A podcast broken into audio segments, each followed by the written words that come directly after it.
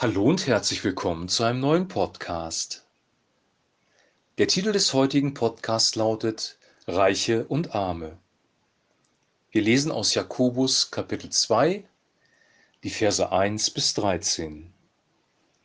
Liebe Brüder, wie könnt ihr behaupten, an Jesus Christus, den Herrn der Herrlichkeit, zu glauben, wenn ihr bestimmte Menschen bevorzugt? Nehmen wir zum Beispiel an, in eure Gemeinde kommen ein teuer gekleideter Mann mit kostbarem Schmuck und ein armer Mann in schäbiger Kleidung. Und ihr würdet dem Reichen besondere Aufmerksamkeit schenken und ihm einen guten Platz anbieten, zu dem Armen aber sagen, du kannst stehen bleiben oder dich da drüben auf den Boden setzen. Zeigt diese unterschiedliche Behandlung nicht, dass ihr euch von falschen Motiven leiten lasst? Hört mir zu, meine lieben Brüder. Hat Gott nicht besonders die Armen in dieser Welt dazu erwählt, im Glauben reich zu sein? Sie werden das Reich Gottes erben, das er denen versprochen hat, die ihn lieben. Und doch beleidigt ihr den Armen. Dabei sind es die Reichen, die euch unterdrücken und in Rechtsstreitigkeiten verwickeln.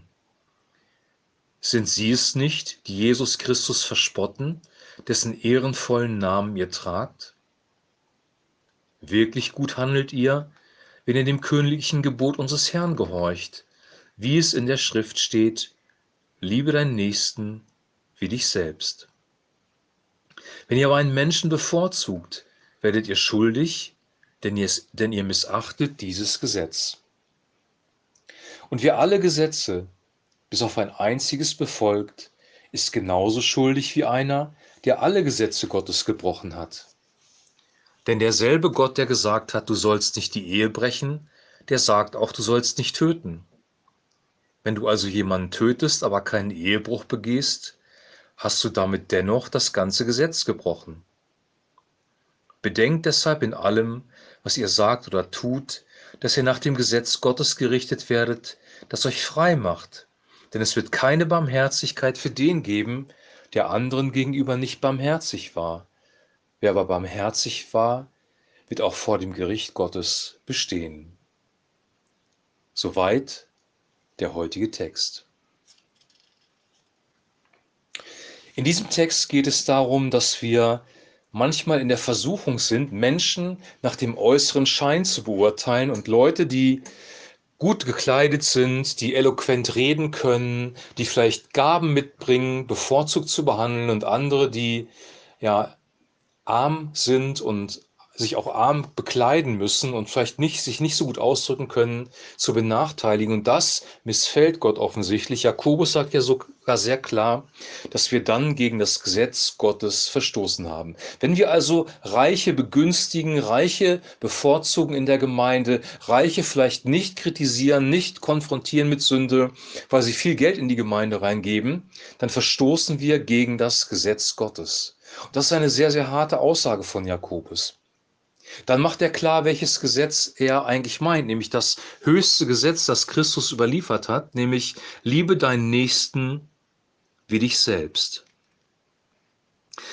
Wir als Christen, die keinen jüdischen Background haben, sind ja eh nicht unter dem mosaischen Gesetz, aber wir sind unter der Weisung Jesu Christi und das höchste Gebot auch in der Weisung von Jesus ist, liebe deinen Nächsten wie dich selbst. Und wenn wir den Reichen bevorzugen oder besser gesagt den Armen zurücksetzen, dann verstoßen wir gegen dieses Gebot der Liebe, der Herzensgüte, der Agape-Liebe Gottes.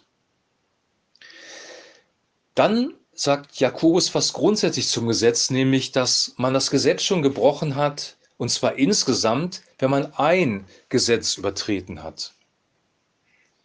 Du kannst alle Gesetze halten, auch in diesem Staat zum Beispiel. Nehmen wir ein Beispiel, du ermordest niemanden, du hältst niemanden als Sklaven bei dir zu Hause, du lügst vielleicht niemanden an, du machst vielleicht alles richtig und zwar dein ganzes Leben lang, nur ein einziges Mal, ja, da kommt es über dich und überfällst eine Bank und versuchst ähm, irgendwie zu Reichtum zu kommen.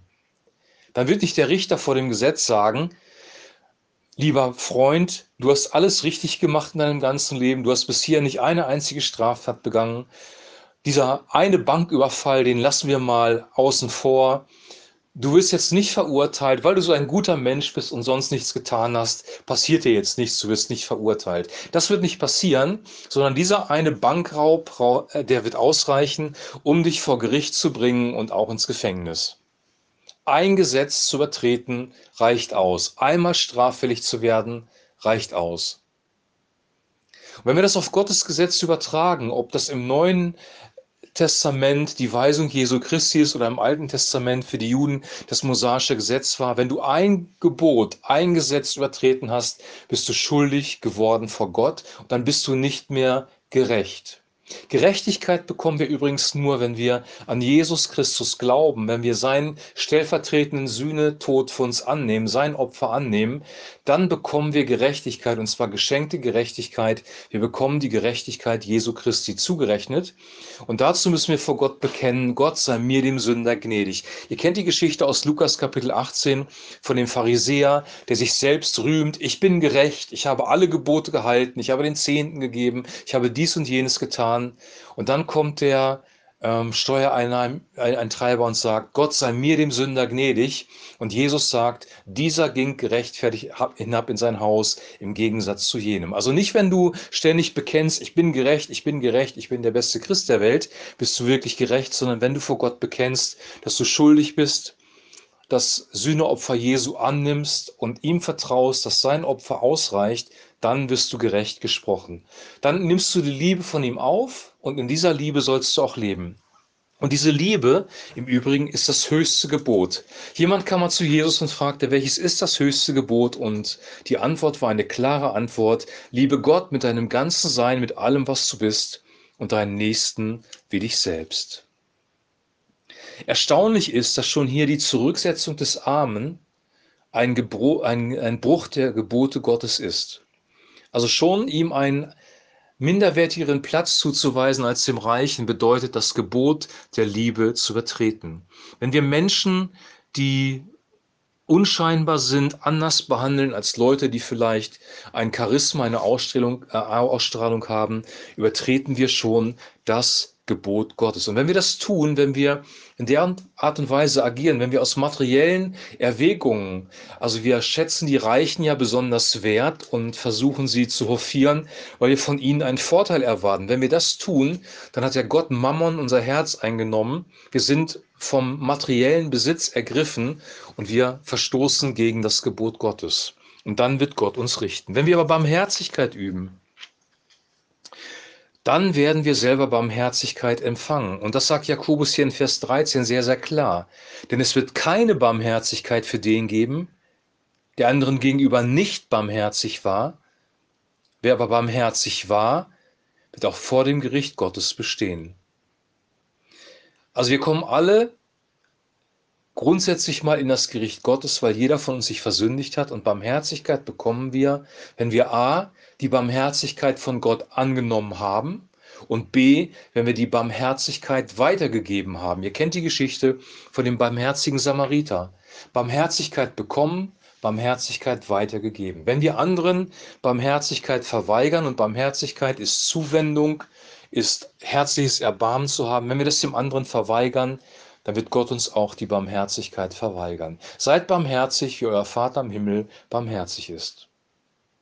Wir haben darüber gesprochen, dass diese Bibelstellen in Jakobus 2 herausfordernd sein werden. Und diese ist herausfordernd, weil wir ja sehr schnell dabei sind, Menschen unterschiedlich zu behandeln. Und zwar nach unserem äh, Empfinden, das wir haben. Manche Menschen sind uns sympathisch und andere sind uns unsympathisch und schon machen wir einen Unterschied und dann sind wir nicht mehr in der Liebe Gottes. Die Liebe Gottes bringt uns dazu, dass wir wirklich Gott lieben von ganzem Herzen, unseren Nächsten wie uns selbst. Und diese Liebe, von der im Neuen Testament gesprochen wird, diese göttliche Liebe, ist immer die Liebe, die Agape-Liebe, die direkt von Gott kommt, diese Herzensgüte, dieses Bejahen, das Wohlwollen anderen gegenüber, wenn wir diese Liebe in uns haben, dann werden wir gottgemäß leben. Es geht also um die Liebe Gottes, um die Agape.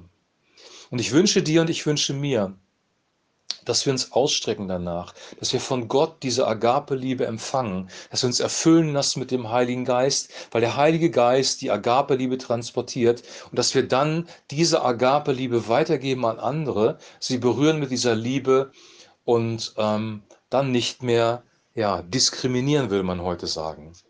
Das, was hier passiert, ist eine Diskriminierung aufgrund von materiellem Besitz. Und das ist mindestens genauso schlimm wie andere Diskriminierungen. Gott möchte, dass wir jedem Menschen mit seiner Güte begegnen. Und das sagt hier Jakobus sehr, sehr klar. Morgen werden wir davon hören, dass das Ganze praktisch heißt, weil Jakobus bleibt nicht jetzt bei der Liebe stehen, sondern er wird uns dann noch zeigen, wie wir das praktisch machen können. Ähm, das werden wir morgen hören. Da geht es um einen Glauben, der verbunden ist mit Taten. Wir werden dann weiter im Jakobusbrief lesen. Bis dahin wünsche ich dir erstmal eine gute Zeit. Genieß den neuen Tag und hab eine gute Zeit. Wir hören uns dann morgen wieder mit dem neuen Podcast und bis dahin ein herzliches Shalom.